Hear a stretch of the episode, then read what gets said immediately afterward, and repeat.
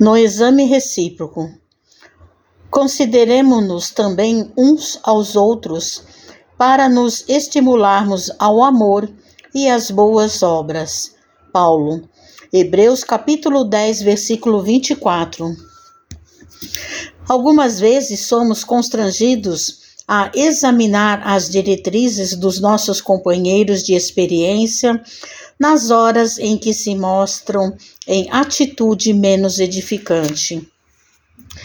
Vimos determinados amigos em lances perigosos do caminho até ontem, e até ontem terão eles entrado em negócios escusos, caído em lastimáveis enganos, perpetrado delitos, descido a precipícios de sombra, causado prejuízo a outrem, lesando a si mesmos, fugido a deveres respeitáveis, desprezados valiosas oportunidades no erguimento do bem, renegado a fé que lhe servia de âncora, adotado companhias que lhes danificaram a existência, abraçado a irresponsabilidade por norma de ação, Momentos existem nas quais é impossível desconhecer as nossas falhas.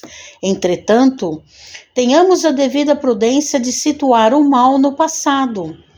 Teremos tido comportamentos menos felizes até ontem. Hoje, porém, é novo dia.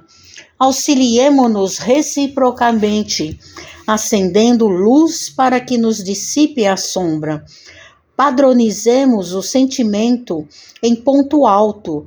Pensemos com a força abençoada do otimismo.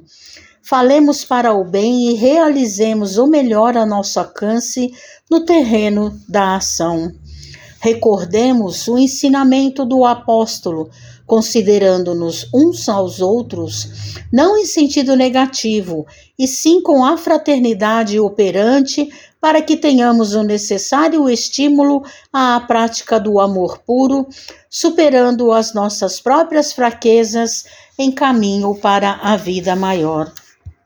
Mensagem de Emmanuel no livro Ceifa de Luz, psicografia de Francisco Cândido Xavier.